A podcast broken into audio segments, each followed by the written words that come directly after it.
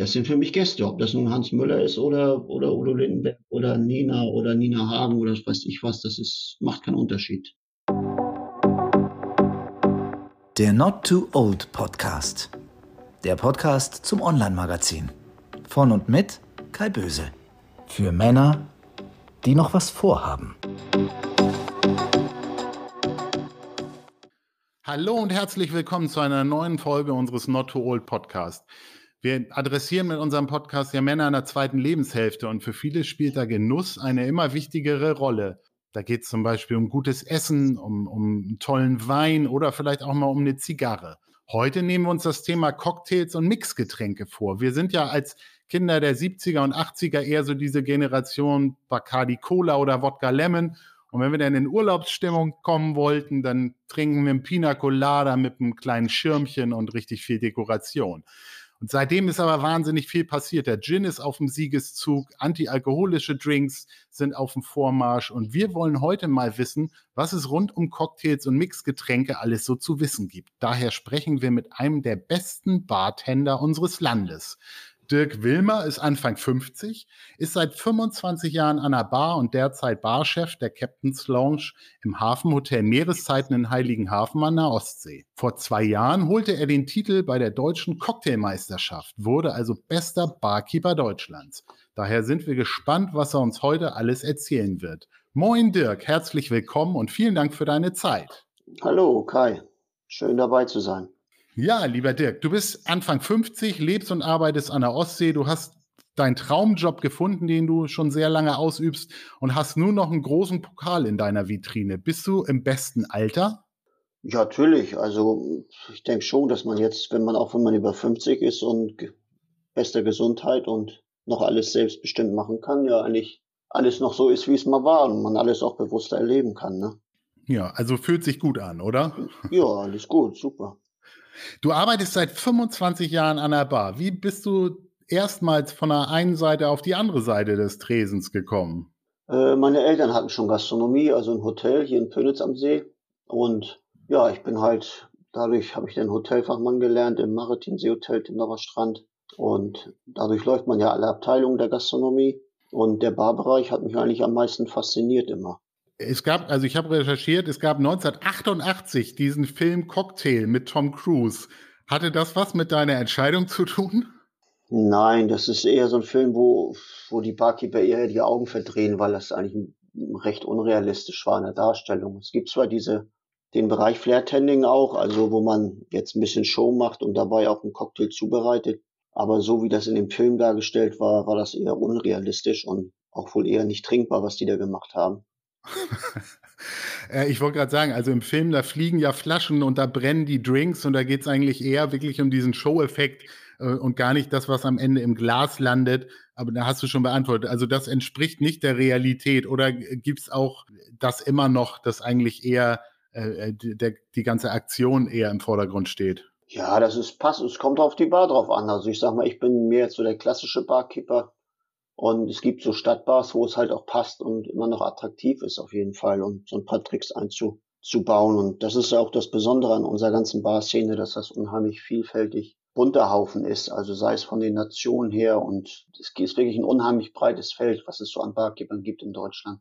Ja, ist das auch eine Szene? Also bist du sehr vernetzt mit anderen? Tauscht man sich da aus? Was macht so für dich den Reiz dieser Branche aus? Ja, das ist das Besondere. Man hat eigentlich Freunde überall in ganz Deutschland und ist auch vernetzt, auch durch die Deutsche Barkeeper Union natürlich. Das ist ja unser Berufsverband.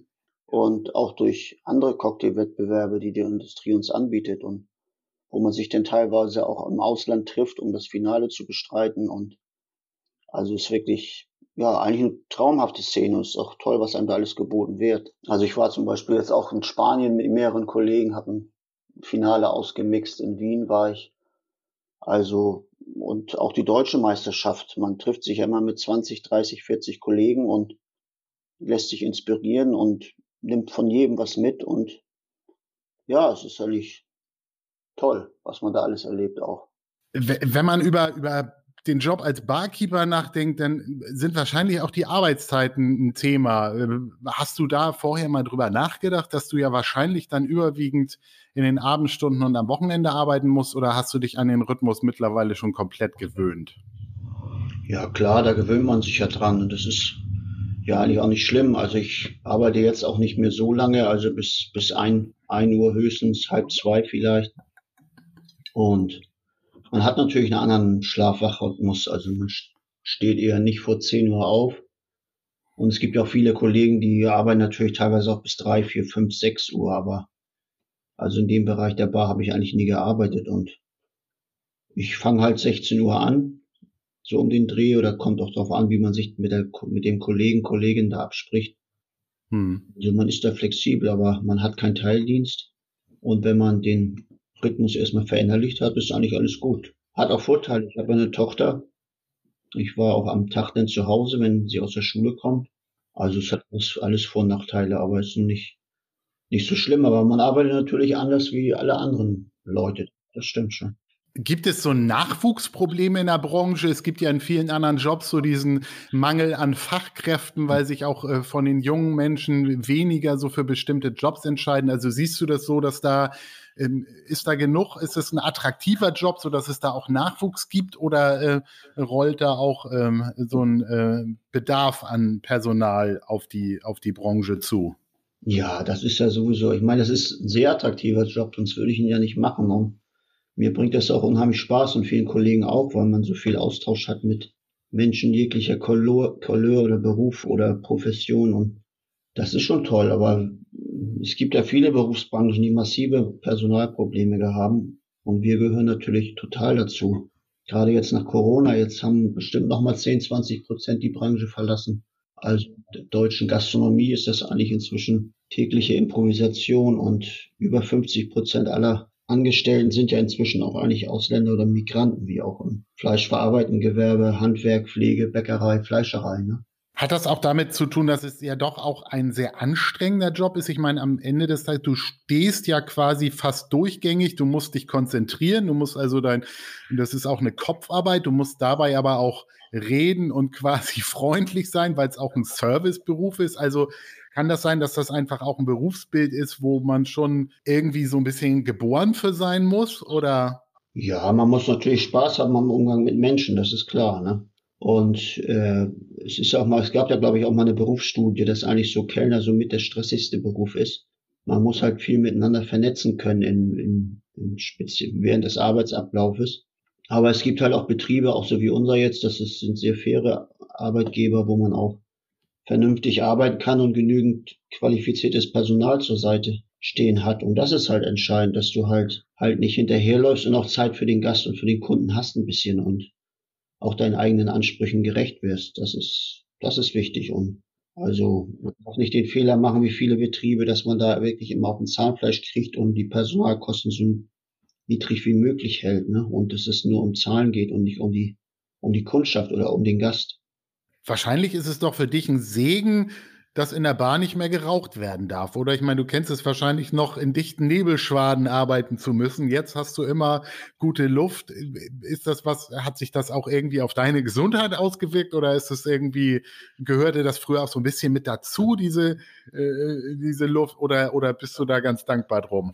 Also ich persönlich bin Nichtraucher, ich bin schon dankbar drum. Ich habe auch im, bei meinem vorigen Arbeitgeber in einer Raucherbar gearbeitet und das war dann nachher schon massiv, weil auch den nachher eine Tür mit in die Bar kam, damit der Rauch nicht rauszieht und ich hatte eigentlich dadurch eine höhere Belastung wie vorher, weil das dann auch der Raucherraum vom Hotel war und für mich persönlich ist das eine totale Entlastung, obwohl ich auch da Zigarren angeboten habe und Zigarren ja auch eine auch eine Art von Genusskultur darstellen.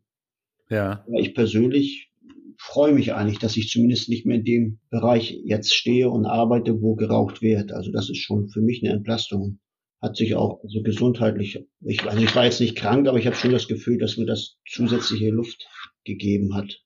Und gehört es auch zu deinem Job, dass du dich ständig fortbildest? Also musst du irgendwo, besuchst du Lehrgänge oder ähm, ähm lernst du irgendwie äh, neue Getränke kennen oder, oder bist du vielleicht bei Herstellern auch mal auf, auf Reise, dass du quasi noch mehr äh, so Warenkunde kennenlernst, wie, wie äh, bleibt man da immer so am Ball? Es gibt natürlich Fachliteratur, die Drinks und die Mixology und dann durch unseren Berufsverband natürlich gibt es auch Treffen, Schulungen und die Industrie selber macht auch unheimlich viele Workshops und Masterclasses und äh, lädt einen ein und oder kommt in die eigene Bar und stellt die Produkte vor und erklärt Herstellung, Besonderheiten. Also es wird wirklich sehr viel geboten in der Szene, muss man wirklich sagen. Und die Industrie gibt auch eine Menge Geld aus. Man fliegt dann teilweise nach München, kriegt eine Schulung über ein Produkt. Und es ist jetzt natürlich ein bisschen zurückgefahren worden, weil die Branche natürlich auch massivste Probleme durch die Schließzeit der Gastronomie hatte. Aber also ist schon toll, was man, was man da alles machen kann. Vor allem, wenn man sich an Wettbewerben auch beteiligt. Du hattest jetzt gerade die Schließzeit angesprochen. Wie war denn das letzte Jahr? Also äh, warst du da zu Hause oder hast du das äh, irgendwie in Kurzarbeit doch noch auch im Hotel was machen können? Oder wie? Die Bar war ja wahrscheinlich geschlossen, ne? Das stimmt. Wir hatten vom äh, 1. November bis 17. Mai geschlossen. Ja. Und ich persönlich habe das aber auch mal genossen, muss ich sagen, weil, wie gesagt, in unserem Alter ist man ja auch ein bisschen bewusster und habe sehr viel Sport gemacht, war sehr viel in der Natur unterwegs, habe allerdings auch nebenbei als Ge Kommissionierer gearbeitet bei Bela Langnes und habe Obst und Gemüse kommissioniert hier in der Umgebung von mir. Also dann die Zeit auch irgendwie überbrückt, ne? Ja, richtig. Ich habe zwei Monate auf jeden Fall dann auf 450 Euro Basis gearbeitet hier in der Umgebung, nicht weit weg, um auch ein bisschen was ja, dazu zu verdienen und obwohl es ja schon Luxus ist, dass man halt Kurzarbeitergeld bekommen hat. Du hast mal von dir selbst gesagt, dass du ja eher so der dröge, bodenständige Norddeutsche bist. Wie passt das denn zu einem Job, der ja auch viel ähm, mit dieser sozialen Komponente und dem Austausch mit anderen Menschen zu tun hat? Das ist ja eigentlich einfach nur so, dass ich halt nicht so extrovertiert bin, also eher doch ein bisschen ruhigerer Typen. Viele stellen sich beim Barkeeper ja, wie du schon sagst, auch durch den Film vielleicht doch eher so einen wilden, coolen Bartender vor, der denn also sich selbst auch gerne darstellt, aber es gibt halt auch da unterschiedliche Charaktere und, und vom Naturell bin ich halt eher ein ruhiger Typ, aber tausche mich natürlich trotzdem gerne aus mit meinen Gästen und aber bin halt nicht so der Showtyp oder nicht so der, derjenige, der so gerne im Mittelpunkt steht, wie das bei einigen Bartendern vielleicht auch der Fall ist. Wenn du dich jetzt als Bartender selbst bezeichnest, erklär uns einmal kurz die Unterschiede. Also äh, wann ist man ein Barmixer, ein Barkeeper, ein Bartender oder ein, du bist ja, glaube ich, deutscher Cocktailmeister geworden oder, oder würdest du sagen, bester Barkeeper Deutschlands? Also wie ist so die Definition? Ich würde mich jetzt nicht als besten Barkeeper Deutschlands bezeichnen. Also es ist, wie gesagt, ein buntes Feld und an dem Tag hat einfach halt alles gepasst. Das muss ich schon wirklich sagen. Und natürlich ist das auch so ein bisschen Geschmackssache, die Drinks. Und äh, allerdings ist das eine Fachjury. Man steht da vor sechs, sechs Koryphäen der deutschen Barbranche, sag ich mal, muss seinen Drink viermal gleichmäßig herstellen und halt darstellen, warum, was ist die Idee, die Inspiration für den Drink, eventuell auch Wareneinsatz, welche Zielgruppe möchte ich ansprechen. Und ich muss ganz ehrlich sein, das ist eine gute Frage, die genaue Definition und den Unterschied, was ist der Unterschied zwischen einem Bartender, Barkeeper, ist mir auch nicht so bewusst. Da gibt's halt mehrere Berufsbezeichnungen für, aber letztendlich gibt's ja die Ausbildung leider gar nicht zum Barkeeper. Also in der Gastronomie gibt's ja die Ausbildung zum, zum Koch, zur Fachkraft im Gastgewerbe, zum Restaurantfachmann oder zum Hotelfachmann. Aber Barkeeper sind auch oftmals, ich würde fast sagen, mehr als 50 Prozent der Kollegen sind eigentlich branchenfremd. Also kommen in den Bereich eher, weil sie sich dafür begeistern, halt für die Arbeit, für die Nachtarbeit, für den Austausch und für das unkomplizierte Verhältnis auch mit dem Gast. Also man hat in der Bar auf jeden Fall einen anderen Umgang mit Gästen wie mit, wie im Restaurant zum Beispiel. Das ist irgendwie alles ein bisschen lockerer, ungezwungener. Du lernst lernst ja wahrscheinlich über deinen Job auch jenseits des Tresens wirklich viele Menschen kennen und die dann vielleicht nach so zwei Drinks sicherlich auch äh, mal ihr Herz ausschütten. Also muss man da auch irgendwie einfühlsam sein oder kann man da auch irgendwo die Distanz wahren? Weil, ja, klar, das äh, gehört ja auch dazu, dass du vielleicht Leute hast, die auch mal alleine an der Bar sitzen. Also wie wichtig ist das da auch, äh, ja, immer äh, äh so die nötige Distanz zu wahren?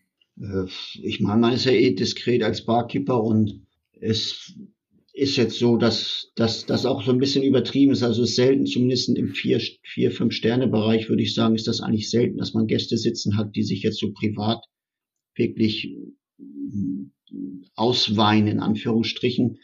Das, das ist so ein Klischee, aber das kommt eigentlich gar nicht so häufig vor. Obwohl man natürlich, natürlich sehr viel mit, trotzdem mitbekommt aus dem privaten Bereich und durch Unterhaltung und das ist keine Frage. Aber letztendlich bin ich der Typ, für mich ist auch jeder Gast gleich. Also es, ich mache da absolut keinen Unterschied. Ich habe auch damals im Maritim extrem viel Prominenz gehabt. Was weiß ich, Udo Lindenberg, Peter Maffei, Angela Merkel, wer war nicht alles da, aber letztendlich behandle ich die, das sind für mich Gäste, ob das nun Hans Müller ist oder, oder Udo Lindenberg oder Nina oder Nina Hagen oder was weiß ich was, das ist, macht keinen Unterschied.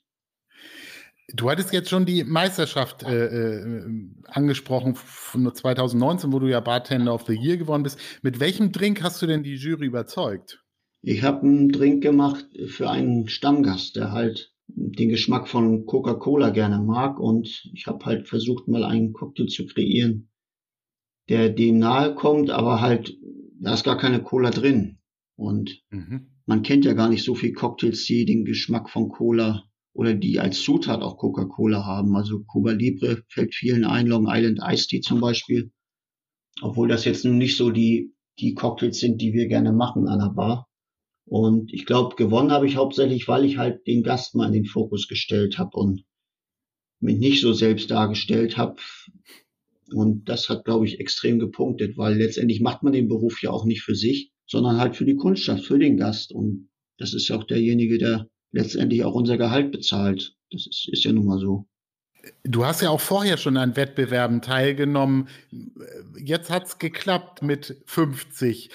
Glaubst du, dass das auch eine Frage des Alters und der Erfahrung ist, die dir zum Sieg verholfen hat? Oder war es vielleicht einfach jetzt auch ein Lucky Shot sozusagen mit dem richtigen Drink und der richtigen Geschichte? Oder, oder konntest du sozusagen auch diesen Drink überhaupt erst entwickeln, weil du dich eben schon über viele Jahre auch äh, ähm, mit, dem, äh, mit den Aufgaben beschäftigt hast? Ja, auf jeden Fall.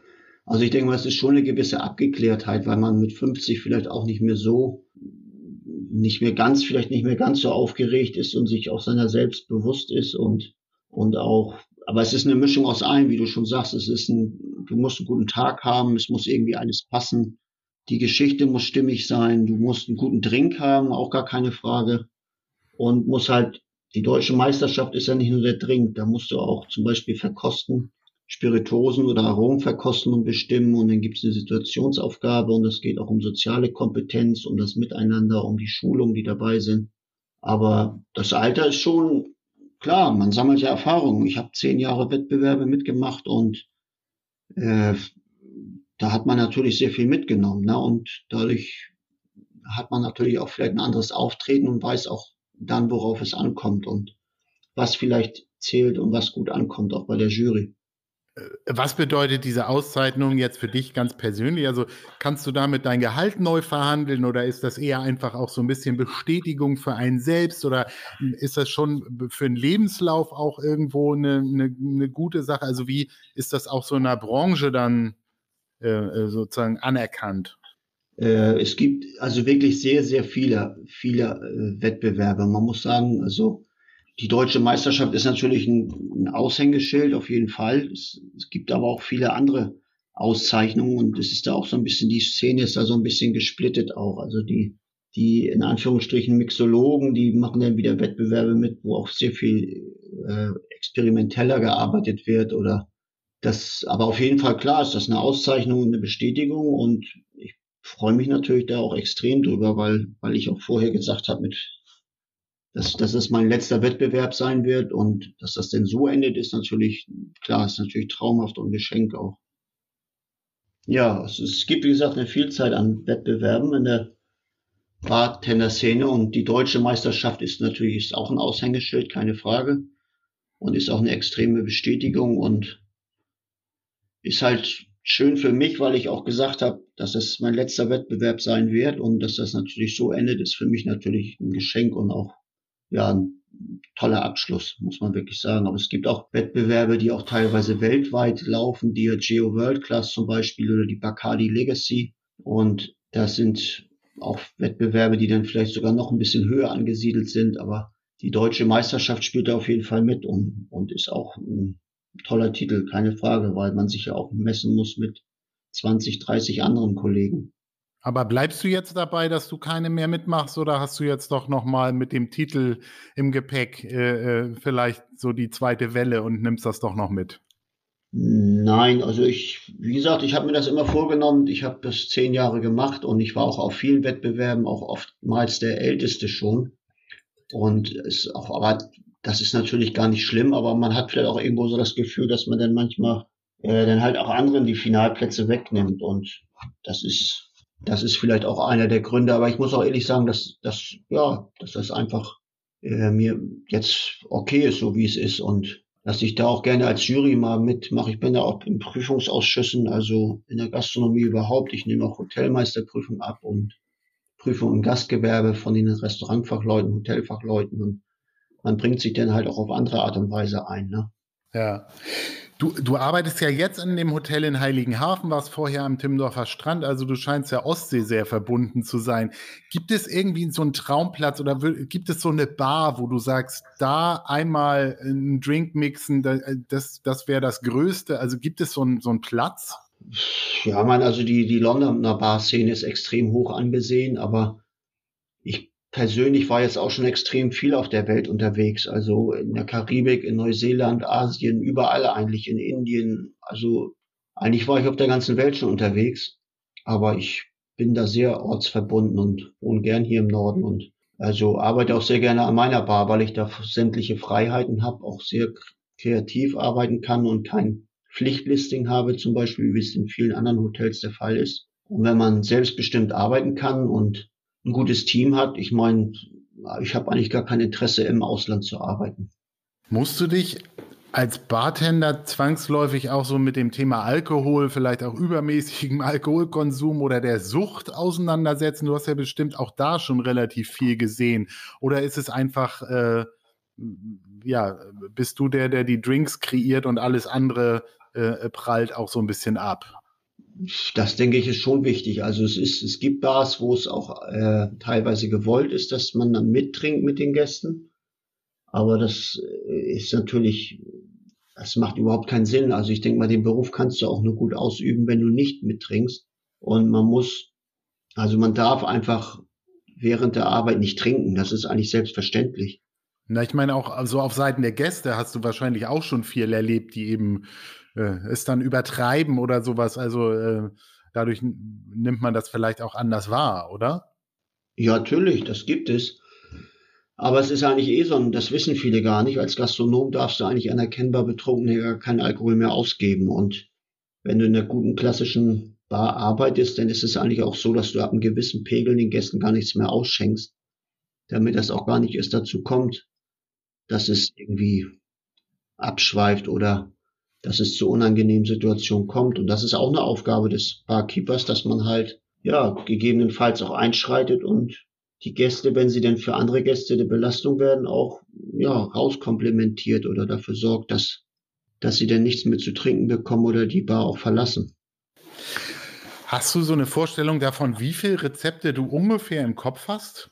Oder hast du auch noch irgendwo einen, äh, äh einen Spicker in der Schublade? Ja, ich habe jetzt selber so an die knapp 100 Cocktails auf der Karte.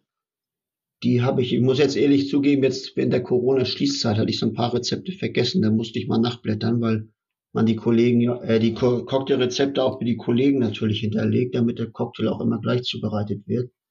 Hm. Aber man, durch die tägliche Arbeit hast du schon die Rezepturen im Kopf.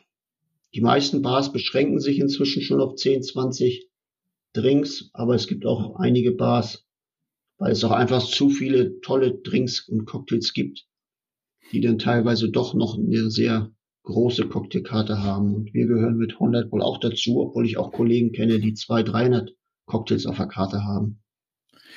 Was macht für dich denn einen guten Cocktail aus? Also gibt es da so eine Definition, dass man sagen kann, was ist so ein Erfolgsrezept oder kann man das nicht pauschal beantworten? Kann man schon sagen. Also letztendlich ist der Cocktail der beste natürlich, der dem Gast in dem Moment schmeckt und zusagt.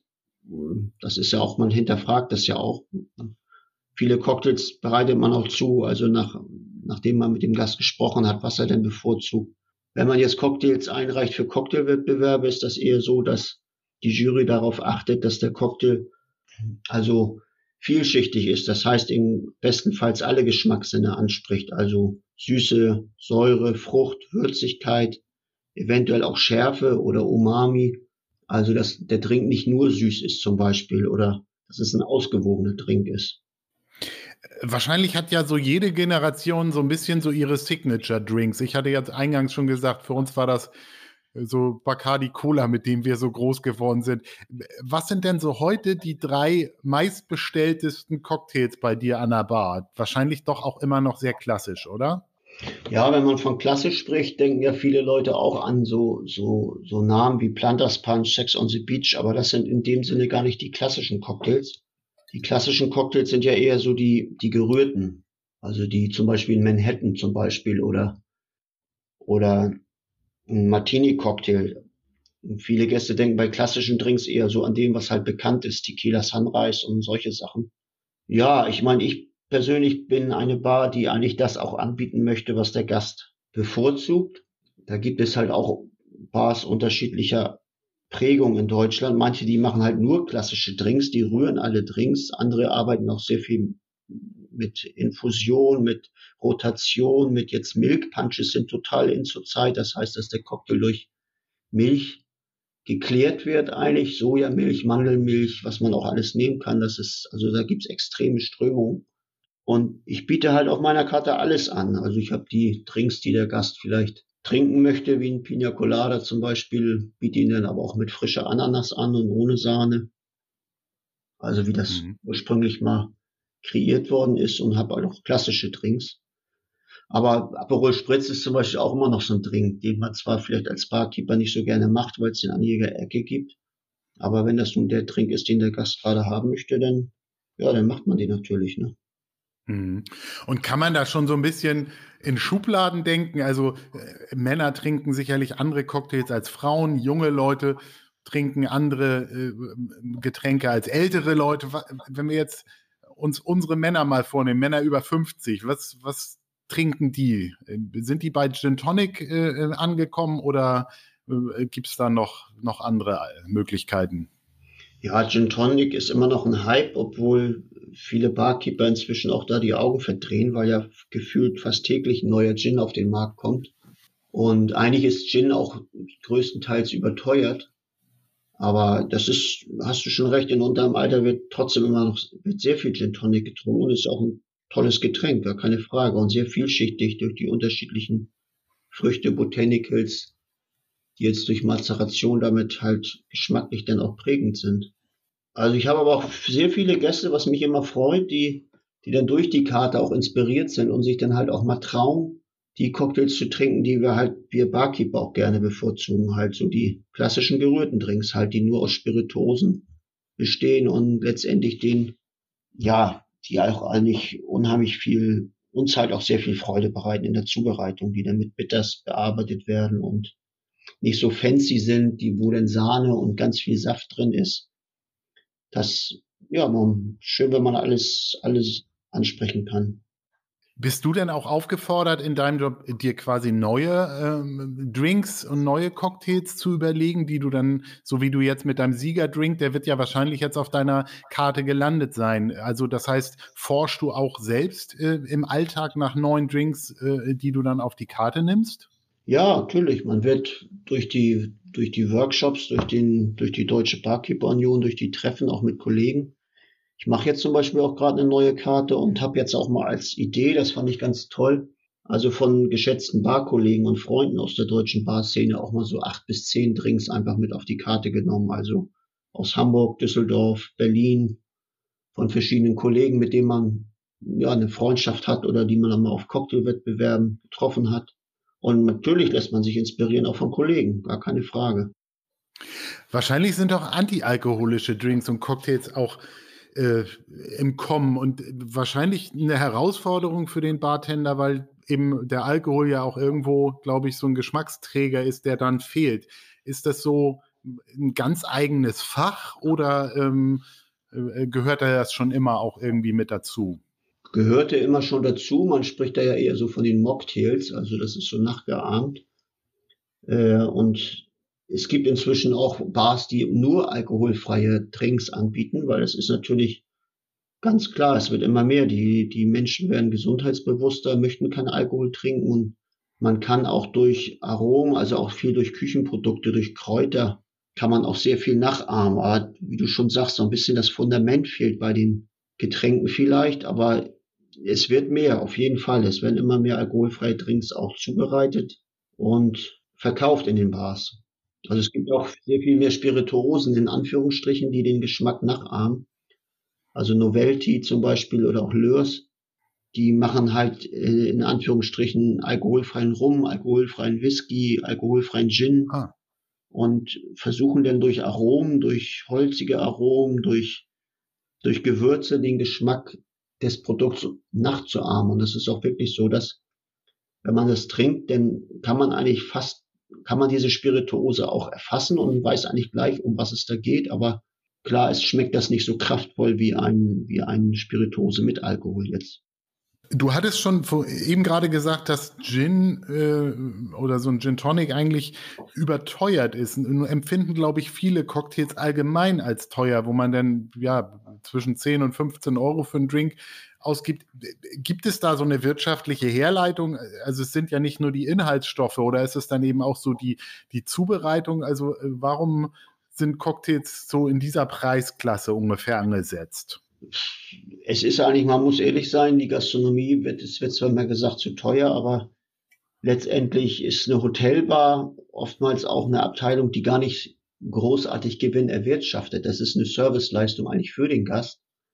Und trotzdem hat man natürlich sehr viele Kosten, die man abdecken muss. Und das ist natürlich, man muss schon einen gewissen Preis haben. Das ist, also es, viele Hotelbars kosten dem Hotel Geld, obwohl sie Umsatz machen, weil halt nicht genug überbleibt. Das ist eine Aufwertung des Hotels. Und wenn man selbstständig ist, sieht das natürlich noch ganz anders aus, denn muss man einfach einen gewissen Preis haben. Es ist ja wie, in, wie wenn man ein Kleidungsstück kauft. Da wird ja auch mal, mal drei, mal vier oder mal fünf kalkuliert. Und das ist in der Gastronomie natürlich nicht anders. Ne? Irgendwann vor ein paar Jahren gab es mal so die ersten Cocktails aus der Dose, so als Partygetränk. Hast du so einen mal probiert und was hältst du davon? Äh, es gibt, es ist natürlich, wenn man mit frischen Produkten arbeitet, was völlig anderes und wenn es frisch zubereitet ist. Wir persönlich machen auch die Cocktails mit frisch gepressten Säften, frischen Limettensaft, frischen Zitronensaft, frischen Orangensaft.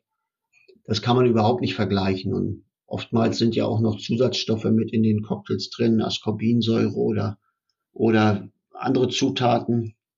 Aber ich muss ehrlich sagen, wenn ich jetzt zum Beispiel dadurch, dass wir vielleicht ja auch fachlich Probleme haben, wenn man jetzt zum Beispiel im Bereich einer Beachbar arbeitet, dann ist das manchmal gar nicht so verkehrt, wenn man zubereiteten Cocktail hat, den man dann einfach kühlt und mit Eis anrichtet und verkauft, ist vielleicht manchmal besser, wenn, als wenn man da jemanden stehen hat, der nicht weiß, was er tut, weil es wird ja auch sehr viel mit Hilfskräften, mit Studenten und Schülern gearbeitet.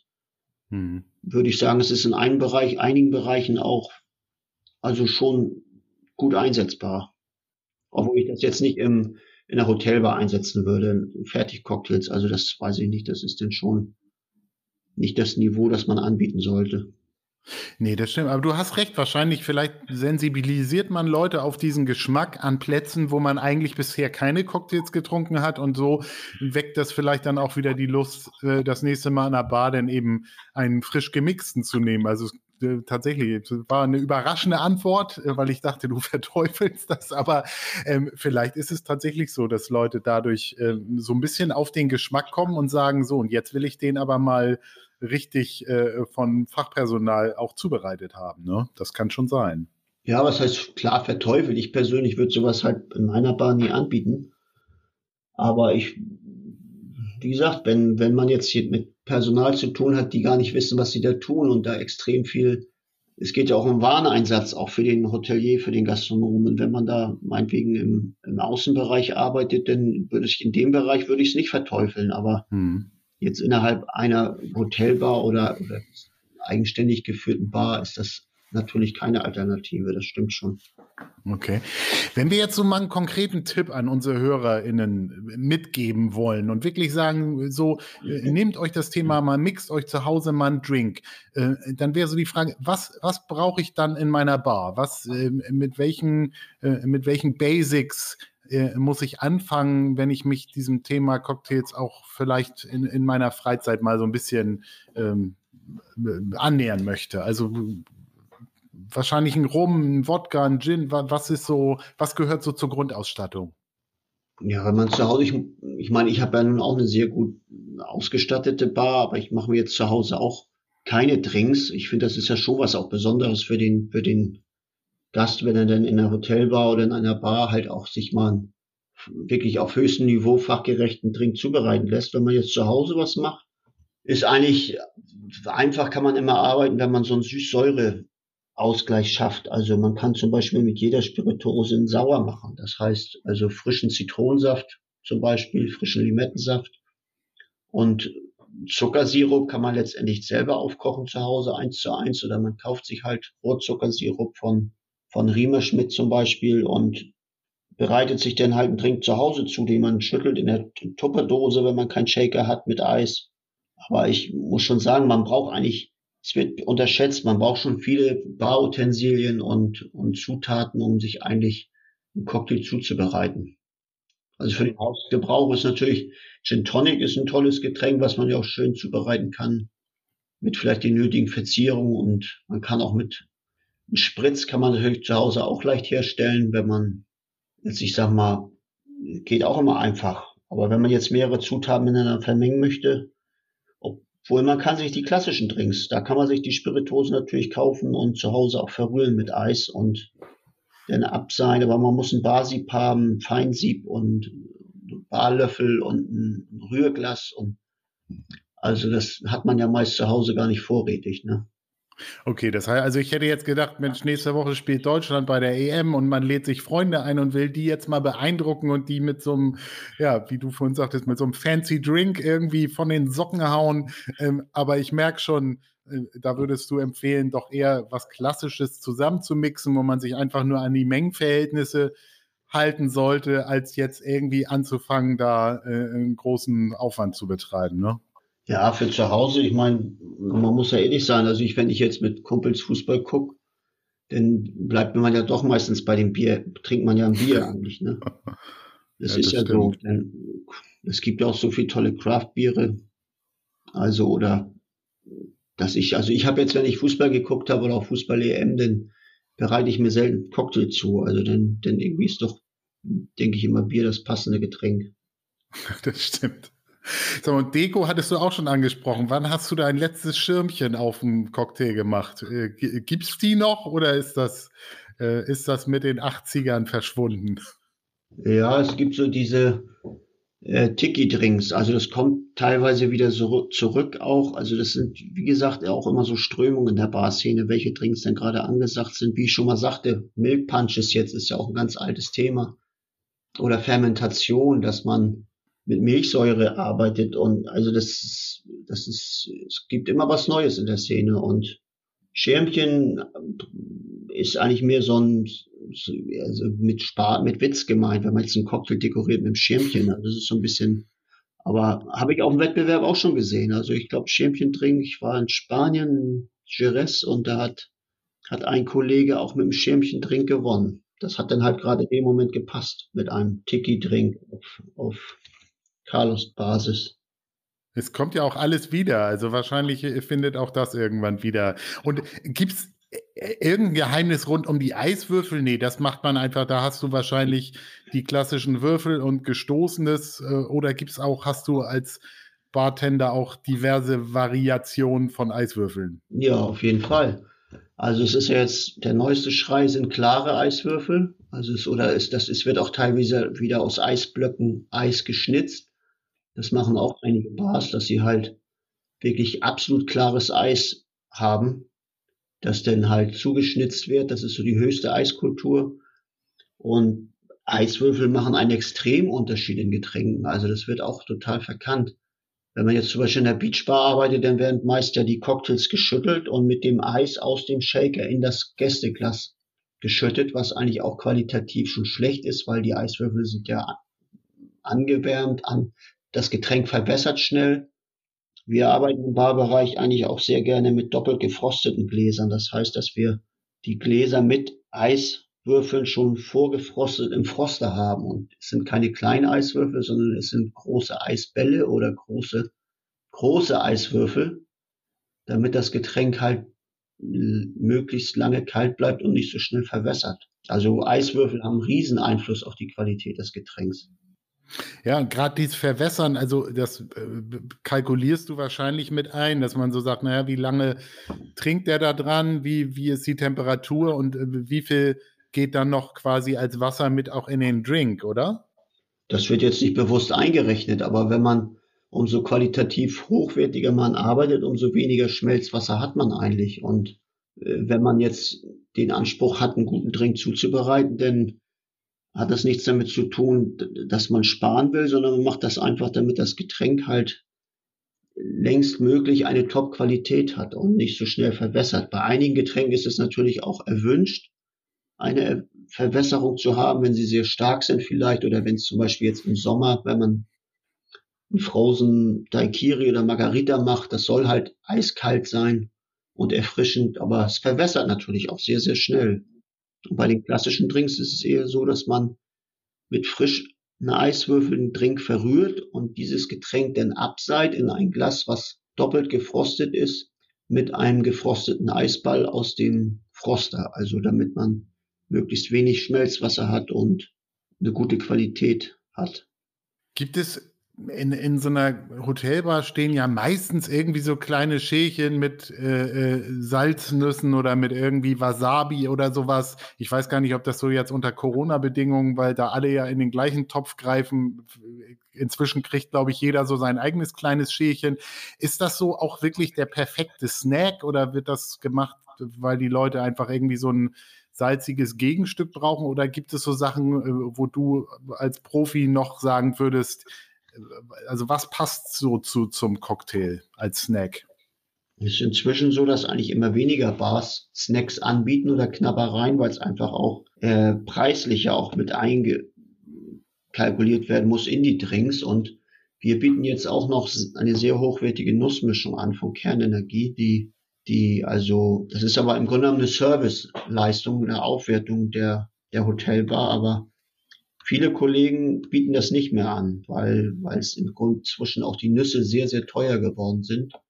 Viele bereiten auch selber Popcorn zu, haben eigene Popcornmaschinen und bieten das an.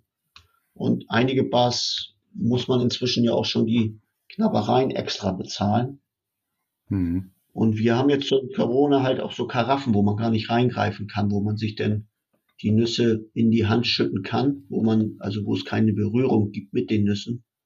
Wir geben sie in ganz kleinen Portionsschälchen halt, wo es dann wirklich immer nur für die zwei Personen, die jetzt an dem Tisch sitzen, auch von der Menge her auch realistisch ist und auch nicht irgendwie noch wiederverwendet wird und aufgebraucht wird dann.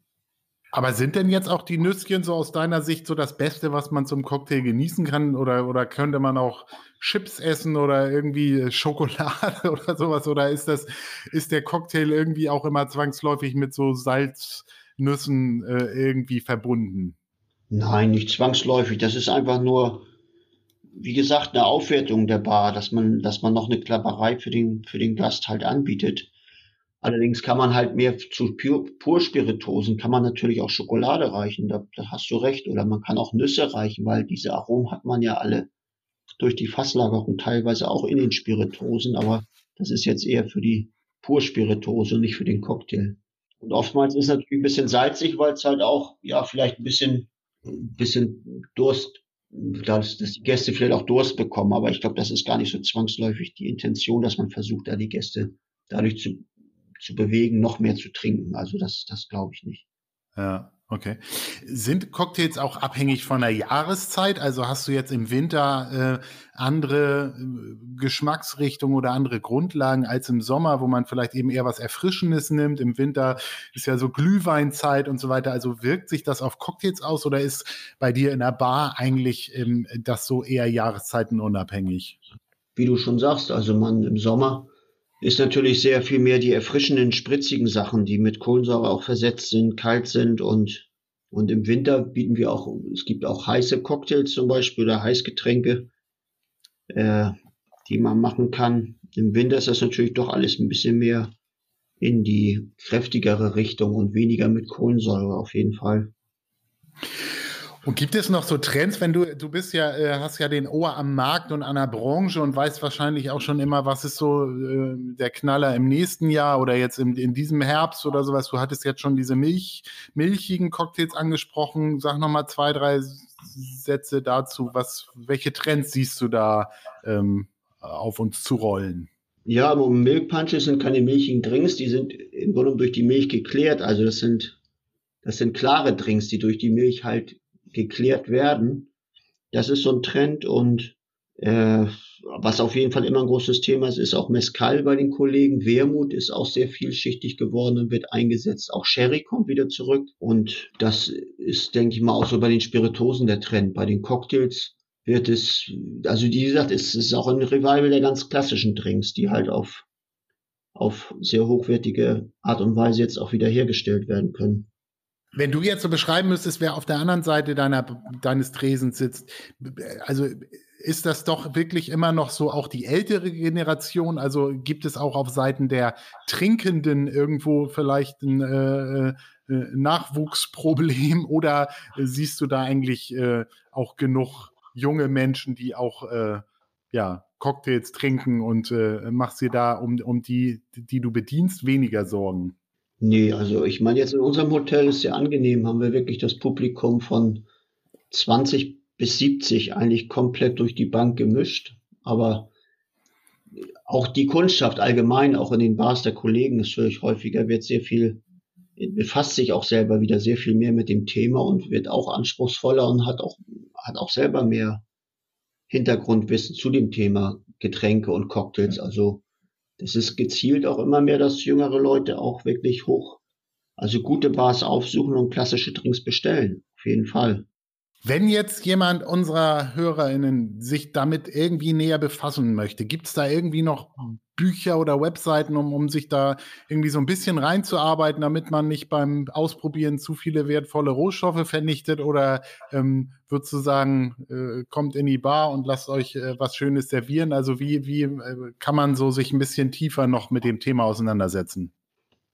Also es ist wirklich so, weil dass man, wenn man in die deutsche Barkultur, wenn man sich da mit befasst und in die Bars geht, dass man da sehr viel aufnimmt. Und man muss auch ehrlich sein, dass viele Cocktails auch teilweise so ein bisschen äh, variieren in der Herstellung bei den Kollegen, weil es unterschiedliche Spiritosen gibt oder auch unterschiedliche Ansätze oder Zubereitungsarten. Und Fachbücher, also ich meine, Charles Schumann ist ein Name, der in der Szene sehr bekannt ist, da kann man sich natürlich Fachliteratur zusetzen.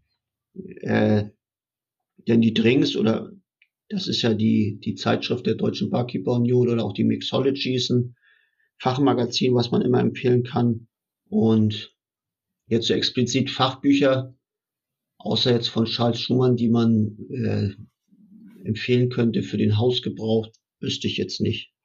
Alles klar, aber das ist schon mal super. Also da sind ja schon ein paar Tipps, das werden wir auch verlinken, sodass die Leute das in den Show Notes finden und da einfach mal draufklicken können. Also lieber Dirk, vielen lieben Dank für die spannenden Infos. Ähm, ja, wir hoffen, dass wir unsere HörerInnen da etwas aufschlauen konnten und inspirieren konnten. Vielleicht haben sie ja mal Lust, selbst sich einen leckeren Cocktail zu wagen. Wenn ihr in den Norden kommt, liebe Leute, dann schaut mal im Hotel Meereszeiten in Heiligenhafen vorbei. Da ist der Dirk an der Bar und kann euch seinen Siegerdrink oder auch jeden anderen Kredenzen aus der umfangreichen Auswahl. Ja, das hat Spaß gemacht. Das war ein, spannender Einblick in deine Zunft und auch in deinen Alltag. Deshalb, äh, ja, fand ich das spannend, da einfach mal ein bisschen mehr zu, drüber zu erfahren. Vielen Dank für deine Zeit. Ja, gerne, Kai. Und liebe äh, Hörer, auf diesem Kanal gibt es weiterhin spannende Themen für Männer in der zweiten Lebenshälfte. Passt auf euch auf, bleibt gesund, abonniert unseren Podcast, hinterlasst gerne Bewertung, gebt uns Feedback. Wir kommen bald wieder mit weiteren spannenden Geschichten. Euch eine gute Zeit. Bis dann. Tschüss.